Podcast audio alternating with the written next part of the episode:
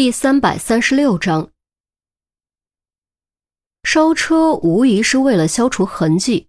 可让人疑惑的是，假设那三个家伙就是凶手的话，他们为什么要将尸体再次带走，而不选择和车子一起烧掉呢？难道凶手真的明白尸体烧不干净？陆明思考之后，重新将目光落在自称淘宝贝的男人身上。你是什么时候发现这辆车的？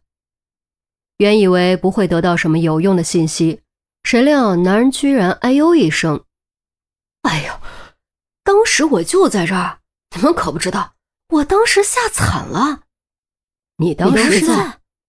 几人异口同声，都吃了一惊。那可不是嘛，当时我就在这附近转悠，正好看到这辆车过来，我一害怕就躲在了……呃，哎，就是那辆废车后面。男人仔细辨认，指着不远处的一辆废车。那你都看到了什么？看到他们的样子了吗？于西着急。男人摇摇头，依旧一副心有余悸的样子。大晚上的，他们还戴着帽子，那咋可能看得清？借着车灯晃了一下，就认出是三个男的。哎呀，我当时特害怕，我都没敢出声，更没敢动。直到他们给车浇上了汽油，点火离开，我才赶紧往回跑。那你为什么不报警？周丽君蹙眉：“我，哎，我害怕嘛。再说我，我，我怕你们。”男人支支吾吾说不下去。陆明很清楚他为什么不报警，抬手打断：“你仔细回想一下，有没有什么看清楚的？比如……”有没有拿着一个行李箱，大概这么大？有没有看清楚车的样子？大概是一辆什么车？男人仔细回忆片刻，点点头答：“呃，我想起来了，是拿着一个旅行箱。这就你比划的这么大。他们从这辆车下来之后，就提着箱子上了另一辆车。哎呀，是个什么车呢？”看着像奥迪，哎，应该就是奥迪。果然，旅行箱被转移走了，并没有被就地销毁。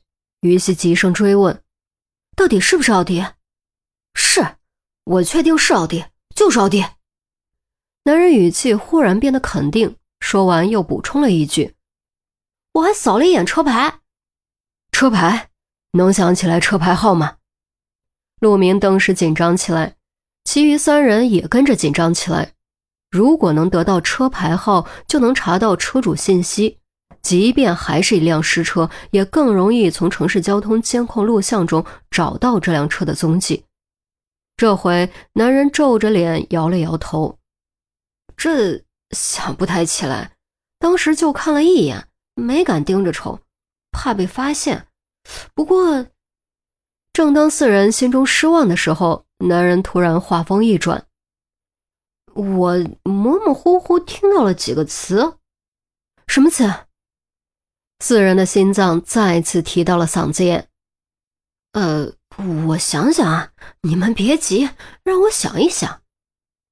男人琢磨了一会儿，喃喃地说：“呃，国外，钱，放心。”离开，没了，就记得这些，别的我真想不起来了。国外钱，放心，离开。难道这几个家伙准备逃离出境？陆明反复咀嚼这四个词，愈发觉得心里不踏实。从案发到现在，已经过去了不短的时间。如果凶手准备逃离出境，极有可能已经成功。如果是这样的话，想抓回来可就难上加难了。于西、钟离和周丽君相互交换了一下眼神，也都看到了对方眼中的担忧。假设凶手已经逃离，本案基本上就变成了死案。便在这时，钟离忽然将手伸进陆明口袋，把钱包掏了出来。“小子，你干嘛？”陆明下意识去锁钟离的手，结果居然晚了一步，也不知道是不是年纪大了，疏于锻炼的缘故。钟离不答，从钱包里抽出十张红艳艳的百元大钞，盯着男人说：“只要你能把车牌号想起来，这一千块就归你，怎么样？”你说的是真的？一一一千，一千块真的给我？男人惊愕之后，双眼放光。若非手被铐着，肯定抬手去抓。想起来就给你，所以你要想要钱，就努力想。钟离将钱塞回钱包，还给陆明。陆明捏着钱包，有点发呆。配合警方工作是公民的义务，像这种拿钱诱惑的事情，他还真的没干过。不过转念一想，正所谓重赏之下必有勇夫，有欲望就有动力，也许这个办法真的会有效果。周丽君也掏出钱包，你要是能想起来，我再给你加五百。我也给你加五百，总共两千块。想得起来就是你的。不过我可警告你，别想耍滑头。如果被我们查到你胡说八道，哼，后果你自己清楚。于西居然也加了五百，说完还不忘加重语气，冷笑两声。两千？哎呀，好好好，我想，我想破脑袋我也一定想。男人兴奋的脸上充血。两只眼睛亮得跟灯泡似的，声音都有些颤抖。去你当时躲起来看的地方想，这样容易勾起当时的记忆。哎，是是是。钟离指了指他刚才所说的位置，男人连声答应，屁颠颠跑了过去，往废车后面一猫，冒了个头，双眼瞪得溜圆。看到这家伙的模样，陆明哑然失笑的同时，又觉得心里有点酸。两千块而已，对他来说并不算什么。朋友孩子结婚，一个红包就出去了；请客吃饭，两三次就出去了。